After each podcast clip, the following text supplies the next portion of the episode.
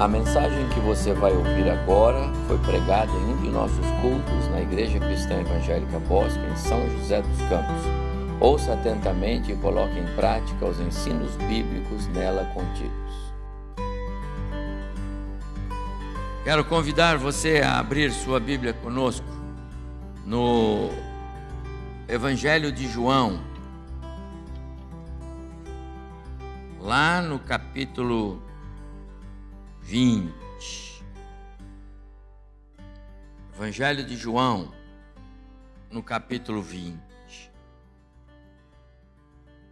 Dezembro é o mês do Natal. E desde o primeiro culto neste mês, nosso tema tem sido o Natal de Jesus. E como eu disse no início, mais do que justo e necessários celebrarmos esse Natal. Afinal, o nosso Cristo é vivo. Então, celebramos o seu aniversário. Mas nesta manhã, nós temos a mesa, a mesa da comunhão. E a mesa da comunhão, ela só está para a igreja de Jesus por causa da ressurreição. Sem a ressurreição, a mesa da comunhão não teria sentido.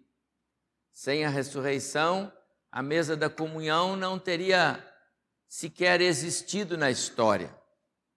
Ela só existe porque a obra de Cristo no Calvário foi completa e o Calvário não foi capaz de retê-lo.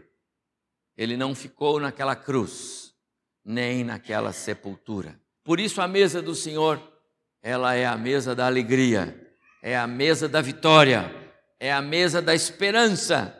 Então eu trago nesta manhã para nós uma meditação cujo tema é o Natal sob a perspectiva da ressurreição. Então vamos ao capítulo 20 de João.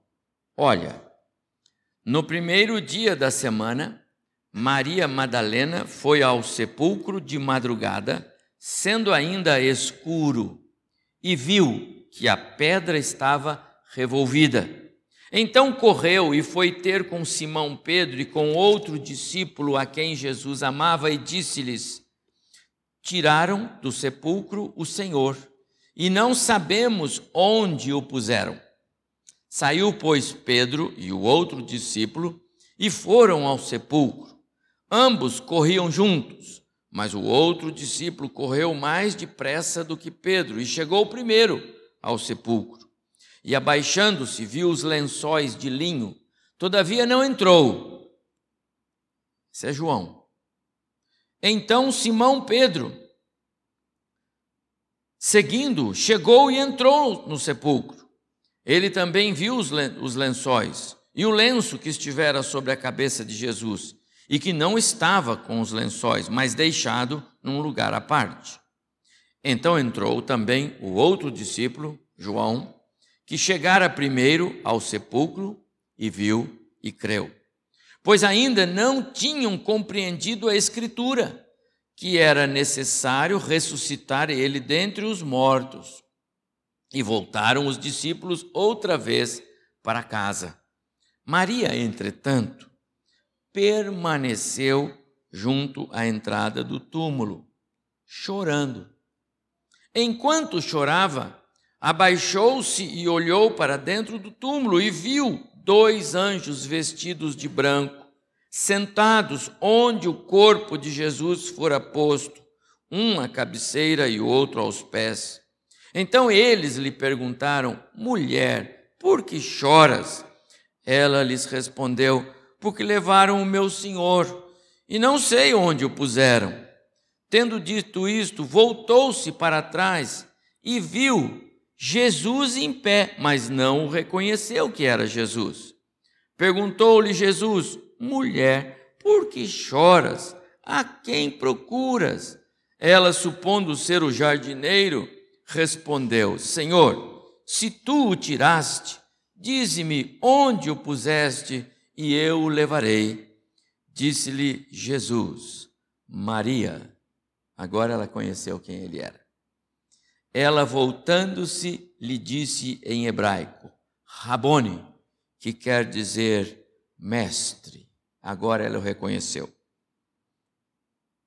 Mestre. Recomendou-lhe então Jesus: Não me detenhas, porque ainda não subi para meu Pai, mas vai ter com os meus irmãos. E diz-lhes: Subo para meu Pai e vosso Pai, para meu Deus e vosso Deus. Então saiu Maria Madalena anunciando aos discípulos: Viu o Senhor e contava que ele lhe dissera estas coisas. Até o verso 18. Deixe-me acrescentar alguns informes que os outros evangelhos trazem. Nessa conversa com Maria Madalena, ele diz a ela: Vai e anuncia aos meus discípulos que eu quero encontrar com eles na Galileia. E diz exclusiva, especialmente para Pedro. Também nessa conversa com Maria Madalena, Jesus faz uma promove um diálogo daquele tipo que é claro que ele sabe a resposta. É claro que ele sabe. Por que choras? Ora, ele sabe a resposta porque ela está chorando. Por que, que você pergunta para alguém que perdeu um querido seu porque está chorando? Você não pergunta. Você abraça a pessoa. Essa conversa de Jesus é provocativa, é necessária. Ele está, na verdade, querendo dizer para ela que ela não precisa chorar. Ela não precisa de tristeza. Olhe para mim. Quero pensar com os irmãos nesse texto que lemos sobre o Natal na perspectiva da ressurreição. E quero me deter muito embora eu vou usar o texto todo bem rápido, mas o verso 11. Maria, entretanto, permaneceu, permaneceu à entrada do túmulo chorando. Quero pensar na hipótese de Maria, nessa sua atitude contemplativa, de adoração, de reflexão nós não podemos perder de vista nas nossas festas natalinas do ato da ressurreição, o milagre da ressurreição. Quero dizer aos irmãos que todas as nossas celebrações de Natal devem levar em conta a cruz e a ressurreição. Se nós não tivermos espaço para uma reflexão na cruz e na ressurreição, a manjedoura perde o sentido. Porque a manjedoura só tem sentido para nós, a história da manjedoura, o fato da manjedoura, o Cristo da manjedoura, ele só tem sentido para nós. Só tem sentido para nós se nós nos lembrarmos da cruz e da ressurreição. Quando as pessoas não se lembram da cruz e da ressurreição, dá uma encrenca danada. Você viu o diálogo aqui? Por que choras? Os anjos perguntaram: Por que está chorando, mulher? E ela disse: Uai, cadê o morto? Eu estou procurando ele. Ou eu vim atrás do corpo do meu mestre. Cadê o corpo? Cadê o corpo sem vida? Eu vim atrás do corpo sem vida, ensanguentado. O que é que Maria Madalena foi ver naquela manhã lá, naquela madrugada? O corpo ensanguentado de Jesus, era o que ela queria ver. Ou você acha que ela esperava ver outra coisa? Ela foi lá para ver isso, não foi? Você entende por que o Jesus na cruz não pode ser um símbolo do cristianismo? Algumas pessoas ainda querem ver o corpo ensanguentado de Jesus o Cristo que fica com veios de sangue para todo lado? Ou em algum lugar por aí que brota sangue em algum lugar e diz que isso aqui é um milagre? Do... Amados irmãos, não tem nenhum sentido. Os anjos disseram: nenhum sentido, Dona Maria, por favor. A cruz vazia pode ser o símbolo do cristianismo. A cruz com Cristo nunca. A cruz com Cristo é ofensa. A cruz com Cristo é uma blasfêmia. Ele não está lá, ele só passou por lá. O Cristo na cruz, ele é símbolo do preço do pecado pago. Mas o Cristo fora da cruz é a razão da nossa salvação. Há tanta gente por aí que quer ver o Cristo na cruz. Não vale. Por isso que Jesus também fez a mesma pergunta: por que você está chorando? Está procurando um morto? Não, estou vivo. E quando ele fala a segunda vez com ela, Maria, olha, abre os seus olhos. Aí ela percebe e ela o chama mestre. Agora eu estou vendo que é o Senhor. Não é naquela pedra, não é naquele lugar, não é envolto naqueles. Não, não, não, não, não, não. O Natal só tem sentido, meus amados irmãos, na perspectiva da ressurreição.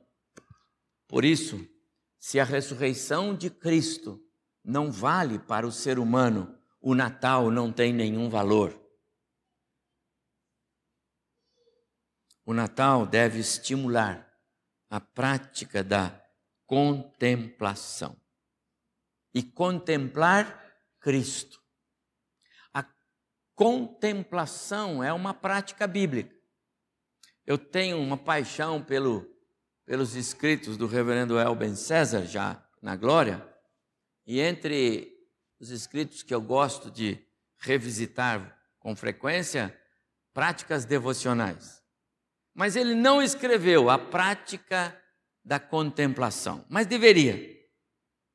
Se eu pudesse, eu diria para ele, reverendo, o senhor deveria ter escrito sobre isto a prática da contemplação. Eu acho que seria uma, uma um artigo extraordinário né, sob a, as penas da, da sua escrita, porque ele era tremendo para escrever. Mas eu quero entender que ele diria para nós que a prática da contemplação é aquele momento em que o crente passa diante de Deus buscando intimidade com Deus, buscando conhecer mais e mais de Deus, deixando-se visitar e revisitar pelo Espírito, sem nenhum empecilho, sem nenhum embaraço, sem absolutamente nada que possa atrapalhar comunhão do Deus Criador e Salvador com a criatura e agora filho por ele salvo. Isso é contemplação. A contemplação ela provoca mudanças em nós. No Velho Testamento, por exemplo, Moisés, quando entrava na presença de Deus e ficava lá contemplando a glória de Deus, quando ele descia do monte, ele estava com o seu rosto brilhando. Todo mundo sabia, ele foi na presença de Deus.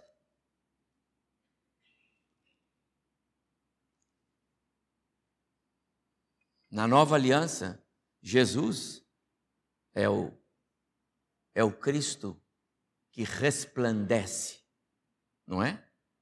Ele é a luz, conforme João escreve no primeiro capítulo, que veio e resplandeceu. O profeta Isaías diz que o mundo estava em, estava em trevas, mas para o povo que estava em trevas, resplandeceu-lhes a luz. Está falando de quem? Está falando de Jesus.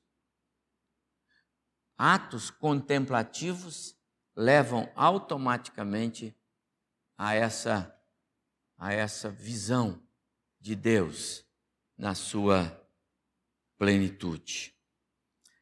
Nós precisamos aprender nessa época do Natal a termos também a proposta no coração de contemplação. E por que eu estou dizendo isso? Porque nós vivemos dias corridos demais, não é?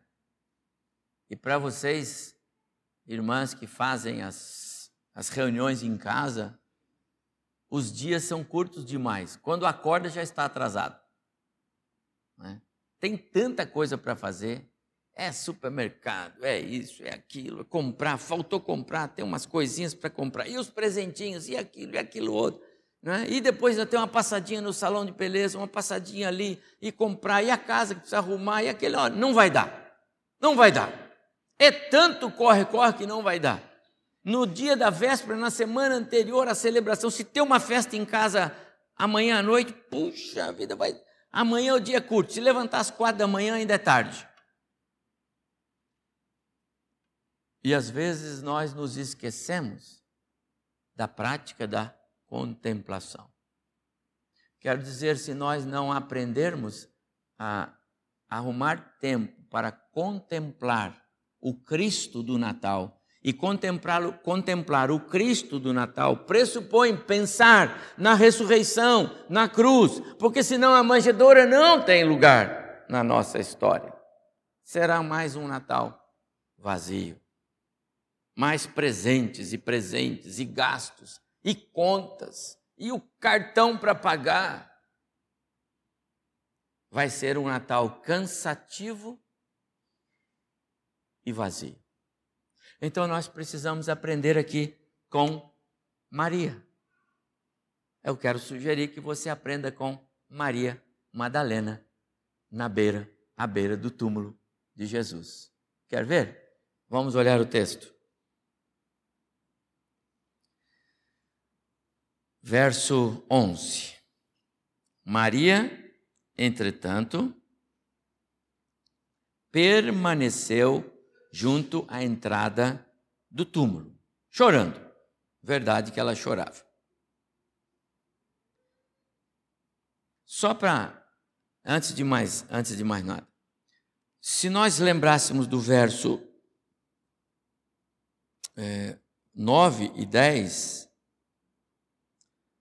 o 10 especialmente, nós vamos ver que Pedro e João foram ao túmulo Maria também foi, não é? Foi ela que levou os dois lá, não é?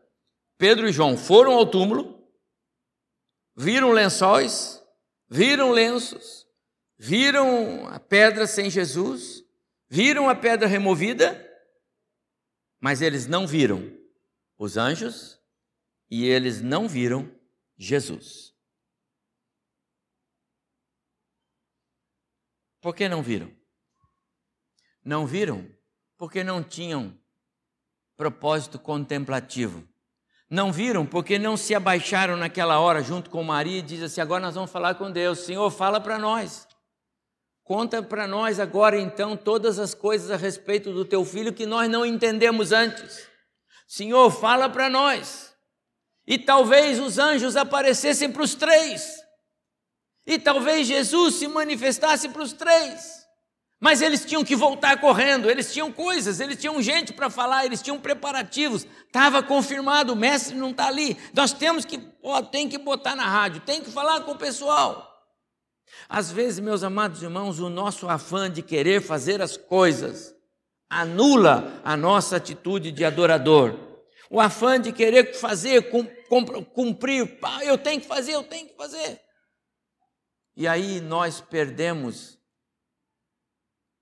o, o valor da contemplação. Maria ficou, os dois voltaram correndo. Ela ficou, abaixou-se, chorava, sim, é fato, e com razão.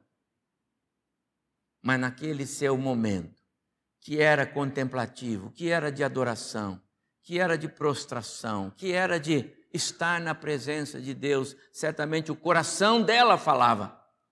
E falou tão alto o coração dela, que imediatamente Deus colocou dois anjos para conversar com ela. Não sei se na sua hora de contemplação o Senhor vai mandar dois anjos. Né? E se mandar, cuidado com os relatos, né? Viram essa semana aí a nossa ministra aí, coitada, foi contar a sua história e caiu aí na, na maldade do povo. Muito cuidado. Mas por que não? Porque o Senhor não pode falar conosco. Quem disse que não? Ele é Deus soberano, ele é o Criador de todas as coisas. Se ele quiser falar com você, ele vai falar. Mas nós precisamos ter atitudes contemplativas. E na sua atitude contemplativa, lembra? Ela estava no ato da na cena da ressurreição. E agora a cena da ressurreição vai fazer toda a diferença na vida da Maria. A manjedoura foi uma realidade positiva, porque a ressurreição aconteceu de fato. E ali, naquele lugar, na cena da ressurreição, Deus vai abençoar a vida daquela mulher. Olha só, verso 12.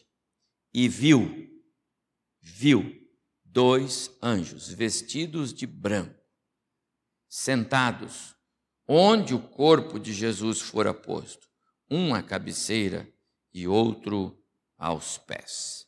A primeira coisa, meus amados irmãos, é que a atitude contemplativa daquela mulher rendeu-lhe uma visão do sobrenatural de Deus. A vida humana, ela não é só feita de coisas palpáveis, de coisas materiais, físicas. Nós também temos uma parte interna que é imaterial. Essa parte que não se pega, não se toca, ela é real, ela é quem nós somos. E essa parte é regada pelo sobrenatural de Deus.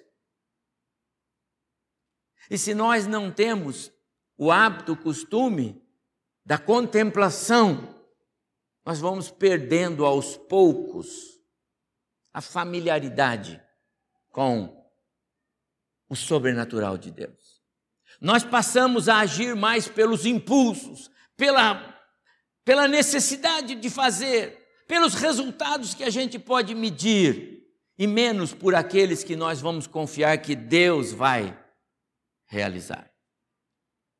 Nós precisamos aprender mais com as mulheres da Bíblia essa ideia de contemplar o Senhor, a sua glória se manifestará. Lembra quando Jesus foi à casa de Marta e Maria? Não que Maria, não que Marta cometeu algum pecado, ô oh, Marta, você diz, não, mas Marta, ela não se preocupou com a contemplação, ela não se preocupou em, em aproveitar um pouco daquele que estava na sua casa, em beber a água da vida, em se alimentar do pão da vida que lá estava. Ela não pensou nisso. Ela só pensou no bolo, no café, no almoço, no frango, na comida, e ela pensou, pensou, pensou, e ela saiu fazendo. Maria fez diferente. Ela falou: Deixa eu aproveitar, o pão da vida está aqui em casa. Às vezes, meus amados irmãos, o muito fazer e a preocupação com os detalhes do muito a fazer, fazemos mais do que deveríamos e perdemos a chance daquilo que nós não deveríamos perder. Ela viu, grave isto, verso 12. Ela viu, ela viu a glória de Deus. Depois, no verso 14, ela viu o próprio Jesus. Olha que privilégio. Os dois discípulos foram embora, o Pedro e o João, e não viram Jesus. Ela viu Jesus. Era Jesus, gente, coisa mais fantástica. E diga de passagem, ela não reconheceu porque ele era o Cristo ressurreto, tá bom? Por isso que ela olhava para ele e dizia: O senhor pegou? Se o senhor pegou o meu Jesus, devolve. Ela não reconhecia. Lembra? O Cristo da cruz foi envelhecido, o Cristo da cruz foi, foi desfigurado. Não é o que Isaías escreve no capítulo 53? Ele foi desfigurado de tanto que ele sofreu, de tantas agressões, de tanto sofrimento. E mais, ele foi desfigurado, porque o nosso pecado, o pecado do mundo inteiro, caiu sobre ele naquele ato na cruz, e aquilo transformou o seu físico. Jesus era um moço, 30, 33, 29, não se sabe exatamente a idade que Cristo foi para a cruz, 35, 37, deixe para os historiadores. Mas ele foi com essa com essa faixa. Meu caso, até uns anos atrás, trinta e pouco, certo, Claré? Moço, moço mesmo. Deixa eu ver aqui. Né? Nem sei. Aaron. Assim, ó. Moço. Sem ruga, sem nada. Cabelo bonito. Mas lá na cruz, meus amados, quando o pecado do mundo caiu nele, o seu rosto, a velhice, as rugas, o sofrimento, a angústia. A última imagem de Jesus gravou todos que viram, e Maria Madalena estava lá aos pés da cruz e ela olhava para Jesus: Esse é o meu Jesus. A última visão dela de Jesus era aquele Jesus. Era esse Jesus que ela foi lá ver no túmulo na manhã. Portanto, chega um moço para ela e ela não reconhece. Igual os discípulos no caminho de Emaús, não reconhecem. Ou deram uma olhada assim, quem é o jovem? Não sei. Porque o Cristo ressurreto já estava no seu corpo, lembra? Ele é, ele é as primícias dos que dormem, portanto, ele já está no seu corpo de glória. Por isso que ele disse para ela: Não me detenhas, não toque em mim, não me segure. Eu já não sou mais aquele que esteve com você em carne, agora eu já sou o Cristo ressurreto, o Deus Filho. Ela viu Jesus. Amados irmãos, eu não sei não sou avivado tanto assim para dizer para você, mas eu quero crer que se nós aprendemos a ter ações contemplativas, o sobrenatural de Deus vai fazer diferença na nossa vida. Ela viu. Segundo lugar, diz o texto, verso, verso 13. Então lhes perguntaram, mulher, por que choras? Aqui e vai seguir depois o próprio Jesus no verso 15: Mulher, por que choras? A quem procuras? Eu quero dizer uma outra coisa aqui. Aqueles que têm atitudes contemplativas, que gastam tempo, vou ficar na presença de Deus aqui, Senhor, fala comigo. Senhor, há tantas coisas, eu estou vivendo um momento tão difícil, agora eu quero falar só com o Senhor. Ela foi assistida pelo céu. Deus mandou anjos e depois o próprio filho foi assistir aquela mulher. Ela estava em angústia, ela estava em sofrimento, ela tinha crise. Ela estava confusa, ela precisava de ser confortada, consolada, orientada. Alguém precisava explicar para ela o que estava acontecendo. Já teve momentos que você fica assim? Não sei porquê. Não sei o que está acontecendo. Não sei o que está acontecendo de novo comigo. Só eu, só assim todas as vezes. Quanto tempo mais, Senhor, por quê? Olha a sequência de coisas que eu estou vivendo. Quando nós paramos para contemplar Deus na sua glória, o Senhor vai dar respostas. E ela teve respostas. Ela foi assistida pelos anjos e pelo próprio Deus em seu filho. Em terceiro lugar, no verso, é, é, é, ainda no verso 13, ela conversou com os anjos. Os anjos disseram, por que chora? E ela disse: Olha, se vocês sabem o que aconteceu, por favor, me fale. E essa, mas o que está acontecendo? Pois é, mas estava aqui o corpo do meu senhor, e tiraram. Depois Jesus chega para ela e diz: Mulher, por que chora? Ela olha para ele e fala assim: O senhor pegou? Com quem ela está falando, irmãos? Ela está falando com seres celestiais, ela está falando com anjos, ela está falando com o próprio Cristo. Algumas pessoas dizem assim: Você crê em Jesus? Ele falou: Claro que creio. Mas ele morreu na cruz, morreu. Mas ele está vivo. Eu falei com ele esta manhã. É verdade. Você fala com Jesus todas as manhãs e ele fala com você. Quando nós temos atitudes contemplativas, ele fala. Quando só nós queremos falar, a gente não escuta ele. Senhor, muito obrigado por esta manhã de sol lindo. Senhor, agora me abençoa, Senhor. Eu tenho tanta coisa para fazer. Por favor, o Senhor me abençoa nesta manhã, em nome de Jesus. Amém. E já estou falando, amarrando o sapato. E Jesus queria falar: Olha, eu queria só dizer para você, não é por aí que se deve ir. Olha, você deve... mas não deu tempo. Porque você não teve tempo de contemplar o seu Senhor. A Maria ficou lá. Os dois voltaram. Perderam a chance. Perderam a chance. E eu termino é, entre os versos 15 e 17.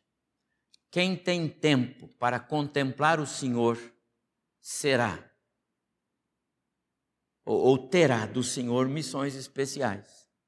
Veja, o Senhor disse para ela: Você vai lá e vai dizer para os meus, para os meus irmãos, os meus discípulos, como eu mostrei em outros textos. Vai, leva um recado para eles. E ela voltou lá e disse para eles: Gente, vocês vieram correndo, vocês perderam. Porque o Jesus esteve lá. Mas ele teve lá, teve, ué. Porque você não telefonou para nós, não dava tempo. Agora vocês perderam, vocês vieram correndo. Mas ele falou comigo, ele tá, mas ele está lindo, coisa extraordinária. E sabe o que mais?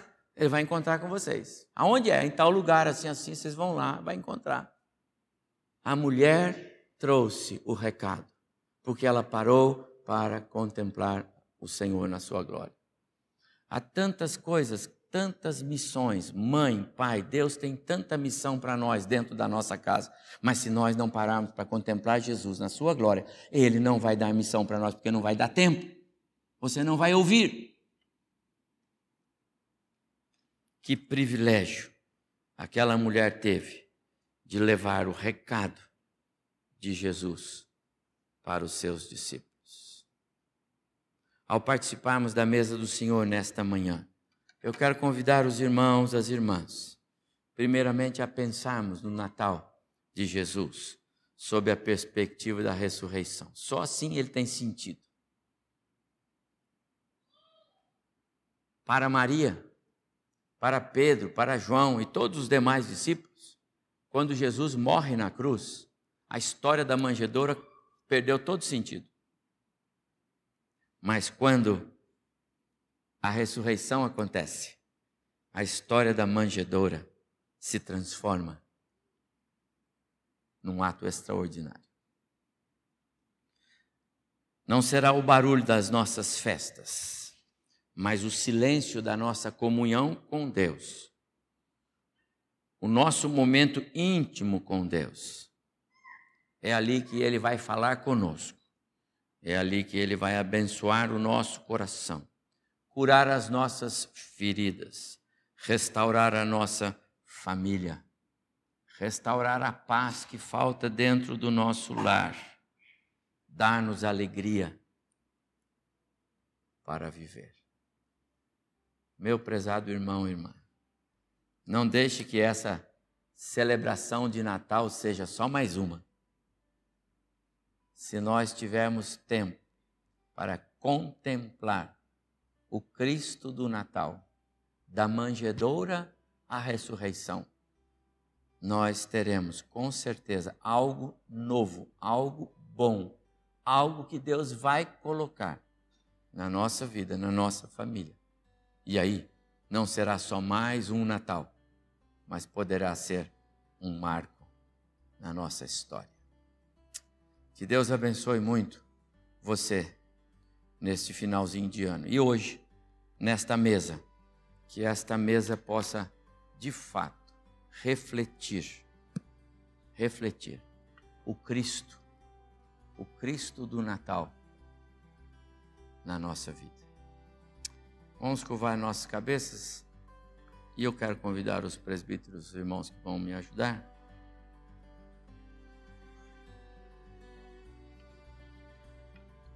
Ore ao Senhor, pedindo que o Senhor abençoe esse momento agora. E Ele dê a nós a graça de compreendermos o Cristo da manjedoura, o Cristo da cruz, o Cristo da ressurreição que Ele nos faça contemplar Cristo em todas as suas fases. E assim, recebemos esses privilégios como Maria. O Senhor nos abençoe.